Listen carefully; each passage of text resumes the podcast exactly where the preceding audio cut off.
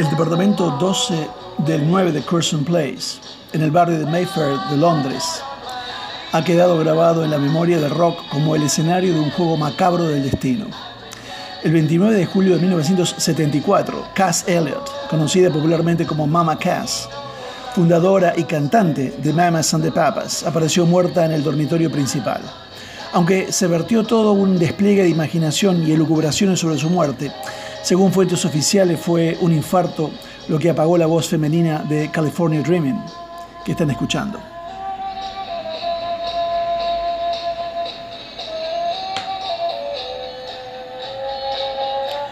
Para entonces Mama Cass disfrutaba de una exitosa carrera en solitario, tenía 32 años.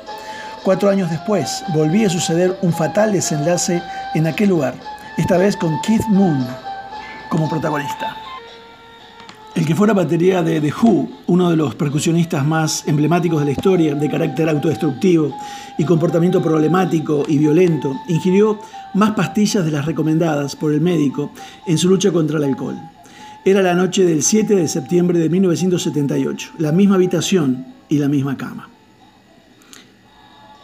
¿Existen las coincidencias? ¿Hay coincidencias en la Biblia? Seguro que nunca te hiciste esa pregunta. ¿Escuchaste alguna vez un sermón sobre la coincidencia? Alguien dijo alguna vez que cuando estás listo o está listo el alumno, aparece el maestro. A veces conocemos a personas y pensamos que es una casualidad o el destino. ¿Serán coincidencias divinas? La palabra coincidencia se usa solo una vez en el Nuevo Testamento y fue hecha por Jesús mismo en la parábola del buen samaritano. En Lucas 10:31 Jesús dijo, y por coincidencia un cierto sacerdote bajaba de esa manera y habiéndolo visto pasó por el lado opuesto. La palabra coincidencia se traduce de la palabra griega synkurian, que es eh, una combinación de dos palabras, syn y curios. Sun significa junto con y curios significa autoridad suprema. Por lo tanto, una definición bíblica de coincidencia sería lo que ocurre junto con la disposición providencial de las circunstancias de Dios. Lo que nos parece una posibilidad aleatoria es, de hecho, supervisado por un Dios soberano, que conoce la cantidad de cabellos en cada cabeza, dice Lucas 12. Jesús dijo que ni siquiera un gorrión cae al suelo sin la notificación de nuestro Padre, en Mateo 10. En Isaías capítulo 46 Dios declara inequívocamente que Él está a cargo de todo. Yo soy Dios y no hay nadie como yo. Hago saber el fin desde el principio, desde la antigüedad, lo que está por venir. Yo digo, mi propósito se mantendrá y haré todo lo que me plazca. Desde el este convoco un ave de presa de una tierra lejana, un hombre para cumplir mi propósito. Lo que he dicho, eso haré. Lo que he planeado, eso haré. Cuando consideramos los eventos de la vida, tendemos a clasificarlos como importantes o sin importancia. Muchas personas no tienen ningún problema en creer que Dios está a cargo de las grandes cosas, pero suponen que un Dios tan grande no se molestaría con el eh, aparecer eventos minúsculos de nuestra vida cotidiana. Sin embargo, esa comprensión está influida por nuestras limitaciones humanas y no está respaldada por las escrituras. Para Dios no hay eventos sin importancia.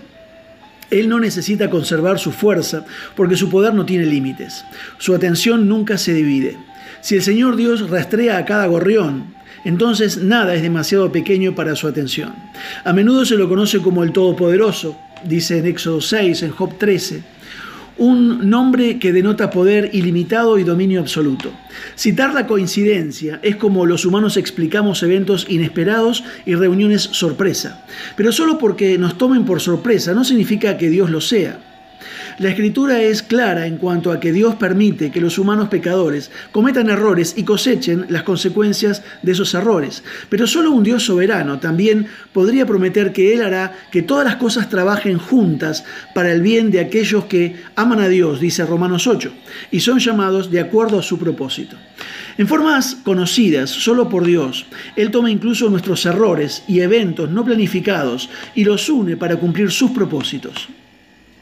En los tiempos del Antiguo Testamento, Dios a menudo usaba las piezas del efod del sumo sacerdote, Urim y Tumim, para ayudar a orientar e instruir, dice Éxodo 28 o Levítico capítulo 8. Salmo 30 también. En el Nuevo Testamento vemos a los apóstoles confiando en la soberanía de Dios cuando lanzan las piedras para elegir un nuevo discípulo que reemplace a Judas, en Hechos capítulo 1. Aunque cada uno de estos medios de comunicación parece insignificante, Dios ha demostrado a lo largo de las escrituras que puede usar el objeto o evento más pequeño para sus propósitos. Dios no parece permitir la coincidencia. La administración del universo no se basa en la casualidad. La Biblia dice que los propósitos de Dios prevalecen y que Él controla incluso el evento más aleatorio, más pequeño. Lo dice en Proverbios 19, 21. Proverbios 16, 33 dice, la suerte está echada en el regazo, pero cada decisión es del Señor. Lo que puede parecer insignificante para nosotros puede ser, de hecho, un resultado del poder omnisciente de Dios que trabaja en nuestro favor para cumplir su voluntad en nuestras vidas. ¿En qué pequeño libro del Antiguo Testamento aparece en el capítulo 1 el animal más grande de la creación y en el último capítulo uno de los animales más pequeños creados por Dios? A ambos los usó Dios para cumplir su propósito. Sí, es el libro de Jonás. Pensalo. Que Dios te bendiga.